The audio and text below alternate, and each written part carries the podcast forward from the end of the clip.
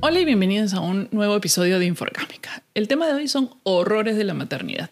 Y no se confundan, yo amo ser mamá. Ustedes me han visto con, con han visto los videos que hago con Numa. Es este ¿cómo se llama? Es, es mi, mi, orgullo, mi felicidad. Este, hemos pasado momentos maravillosos, he babiado durante todo, desde su nacimiento hasta el día de hoy, sigo babiando por él y por todas las cosas que haces, que hace, y, este, y le amo, ¿no? Es como un ser maravilloso. Y todo eso te lo da la maternidad. Es, eh, digamos que la, la, cosa que hace todo posible es ese amor que uno empieza a sentir o ese vínculo que empieza a sentir con tus hijos o hijas. Eh, pero, pero hay que ser sinceros. O sea, la maternidad no es para todos.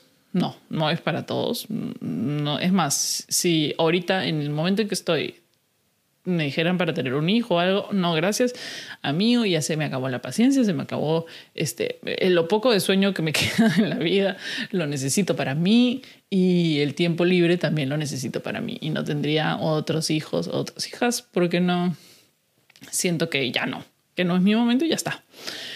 Eh, y hay un montón de cosas terribles que suceden durante todo el proceso de la maternidad que de repente a muchas madres que están esperando se los ocultan y le dicen, no, todo es lindo, todo es maravilloso.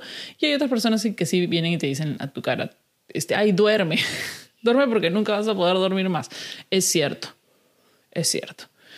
Por ejemplo, una de las primeras cosas que hay que recordar es que tu cuerpo nunca más va a volver a ser ese cuerpo que tienes. A menos que te operes después, no.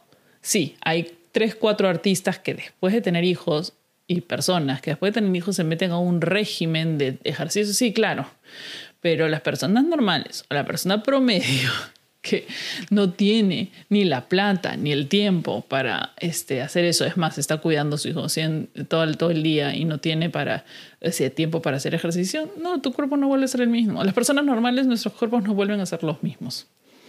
O sea, ha habido un ser ocupando un espacio, el cual ha removido parte de los órganos, ha empujado ciertos órganos o ciertas partes de tu cuerpo que antes no estaban, ha ensanchado las caderas, ha ensanchado las, este, las costillas, porque ha habido un ser ahí adentro habitando, y ha estirado la piel del estómago muchas mujeres eh, para los cuales el tema de las, estrías han sido un tema, ¿no? La piel se estira, se quiebra, se rompe y no solo es un tema doloroso en el momento que sucede, sino que después no tiene mucha solución. Una vez que ya tienes las estrías, no hay crema que te salve del tema. Eh, yo tengo estrías, por ejemplo, pero no del embarazo, tengo estrías en los muslos y ahí están. La verdad que no, a mí nunca me han molestado las estrías en nadie, pero hay mucha gente que es muy consciente de eso o que se preocupa mucho y le baja mucho la autoestima. Entonces ya tienes todos esos cambios corporales y luego vienen las tetas. El momento de las embarazadas es que tienen unas tetazas llenas de leche, unas tetas enormes. Me crecieron gigantes, nunca se me fueron, aquí están. Estas tetas no estaban antes del embarazo. Este, y, mucha gente, ay, al, fin tengo tetas. Las personas que deciden dar de lactar eh, exclusivamente durante dos años, pues saben y entienden que uno, los pezones te los dejan hechos un moco porque los niños se agarran y con los dientes mastican, se rompen, se cuartean, se reseca la piel. Eh, las tetas se descuelgan.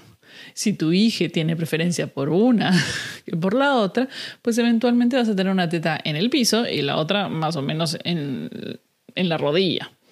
No hay forma de salir de eso. Este, si tienes eh, los medios económicos para reconstituir tus tetas después, me parece perfecto. Si lo necesitas, si no, no. Y si no, tienes que apechugar el hecho de que tus tetas no van a volver a ser las mismas y van a estar en el suelo, en el subsuelo, eh, probablemente. Pero ese no es el problema, pues, porque si viviéramos en una sociedad que eso no importara, todo estaría bien. Pero como vivimos en una sociedad que nos dice que las mujeres tenemos que tener cierto tipo de cuerpo para ser hermosas, entonces es complicado. Después de que ya nació, tenemos, bueno, el tema de la lactancia. Yo no puedo hablar mucho de eso porque yo no di lactar, pero tengo entendido que es un horror. Luego están, dependiendo de tus decisiones, que si tomaste lactancia exclusiva, si el horario, que no sé qué, es que, amiga, no vuelves a dormir. No. Y peor si no tienes una persona, si tienes una persona que te vive en la casa, todo monstruo, pero también una persona que se va a trabajar y luego regresa y luego tiene que pasarse la noche en vela, es complicado también. Eh, primero porque son la leche cada dos horas. Es horrible porque además si tú quieres ser como proactiva, te levantas un rato antes para que no llore y no molestar al resto de la casa. Entonces, este, no duermes. Duermes de una hora en una hora. Créeme. Yo llegó, llegó un momento en los dos años que lloraba. Lloraba decía, o sea, realmente en mi cabeza se me había mentido la idea de que no iba a volver a dormir. Y decía, necesito dormir, no puedo más, necesito, necesito dormir.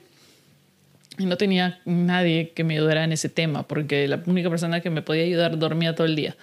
Entonces, este, entré un, un colapso. O sea, realmente eso que te dicen, ay, no vas a lograr a dormir, no te lo estamos diciendo por malos. No te estamos diciendo que la maternidad es horrorosa o que no tenemos nada positivo que decir de la maternidad. O sea, no te vamos a decir nada positivo porque eso lo vas a vivir tú porque es, es, es, ya inherente la maternidad. Todo lo de la maternidad es maravilloso. Te decimos lo otro para que no colapses, para que estés preparada porque, este, porque es un tema fuerte. O sea, y, y lo gracioso es que yo tengo la teoría que a las madres nos hacen olvidar todo lo que hemos pasado con los hijos, terrible, todo eso, el, el organismo, ¿no? o sea, la mente, algo, nos hace olvidar eso para que podamos seguir teniendo más hijos. Porque yo cuando nacieron los mellizos, estaba y decía, y me preguntaba acá cuánto le daba de comer o cuándo cambié. No recordaba nada, nada de esa época, de ese trauma. Es como hubiera bloqueado el trauma completamente. Y dije, mm", y por ahí leí que hay un montón de gente que postula el hecho que eh, las mujeres olvidan lo traumático. Por eso todos te dicen, no, es lindo, es una etapa maravillosa, porque han olvidado eso, porque la naturaleza no quiere hacer que las madres no vuelvan a tener hijos. Si te acuerdas del trauma, no vuelves a tener un hijo, lo siento. No te acuerdas del dolor del parto, no te acuerdas de nada. De repente, a ver, si a ustedes eh, les ha pasado que no se acuerdan del dolor de parto o que lo tienen borroso o que ni siquiera se acuerdan cada cuántas horas le das de leche a tu hijo, este, escríbanlo en los comentarios, escríbanme a Marianita y conversemos un poco del tema. Eh, luego, después de eso, vienen todas las partes escatofílicas.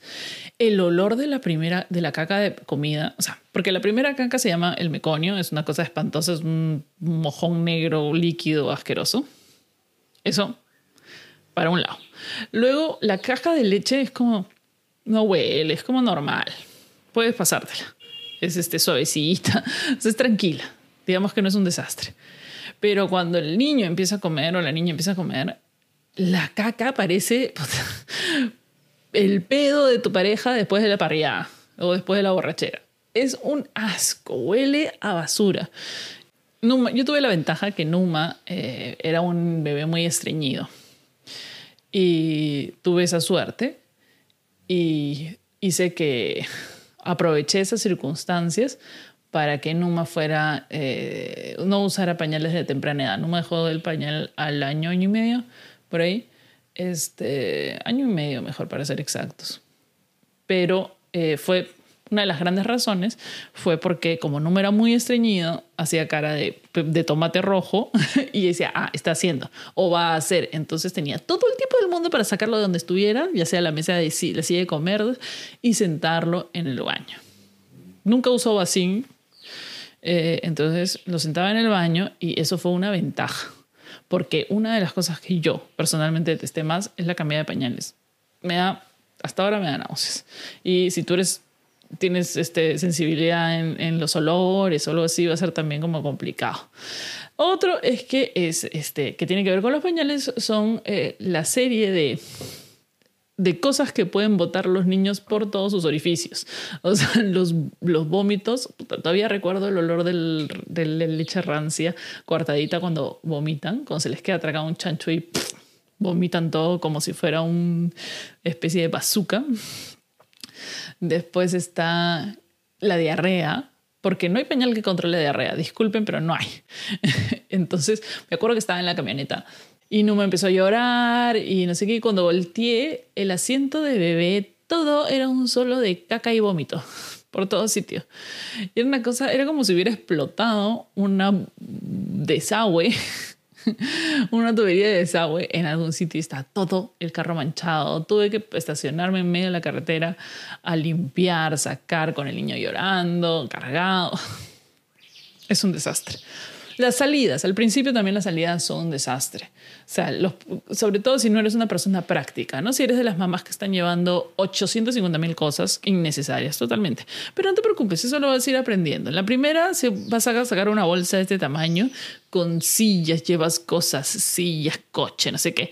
Ya cuando eres una mamá experimentada llevas un vaso de agua. o sea, su tomato y se acabó. Su tomato y un juguete. Y lo tiras ahí a la selva. Este, sí, dejamos de ser... Eh, es muy gracioso porque todas las mamás van... Eh, su aprensión va disminuyendo su grado de, de, este, de mamitis, este, que tiene todo, que sabe todo, que va bajando ya. Y al final le tiras un... y todos sabemos que va a llegar ese momento. Lo gracioso es que no empezamos así de relajadas al comienzo.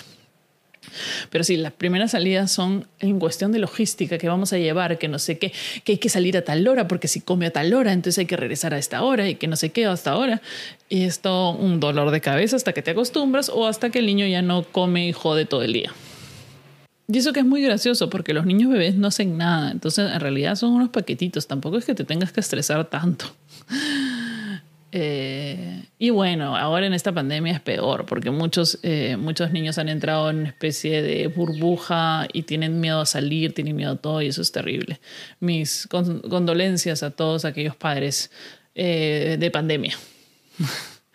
porque sí, pues he visto muchos niños este, que no, no, no se acostumbran a los ruidos de la calle, cosas así, y es porque son sensibles, ¿no? Y está bien, pero si, si hubieran salido más de niños, este, hubieran tenido eh, mejores posibilidades de sobrevivir, digo, de adaptarse. Eh, ¿Qué otros horrores? A ver, ¿ustedes se acuerdan de algunos? De algunos horrores, o sea, ustedes que han sido madres o que han ayudado a criar bebés o que de repente han tenido hermanos muy pequeños en la casa, ¿se acuerdan de los horrores? ¿Algún otro horror de la maternidad? Más allá de los llantos. Los llantos sí son un horror de la maternidad. Además, los llantos de los cuales no, o sea, cuando son bebitos y lloran y no tienes idea porque lloran y estás nervioso y qué sé yo, son como terribles. Porque uno, te parten el corazón porque estás sufriendo. Y dos, no sabes qué hacer entonces, y todo el mundo te da opiniones y todo el mundo te dice cosas y tú quieres encerrarte en un cuarto y solucionar el tema. Este, a mí siempre me pasaba, es como mucha bulla, amigos, mucha bulla, tranquilos, dejen, déjenme a mí, yo resuelvo. Y si no puedo resolver, le voy a pedir ayuda a alguien. Pero hasta el momento, déjenme a mí atender este tema y después ustedes pueden entrar.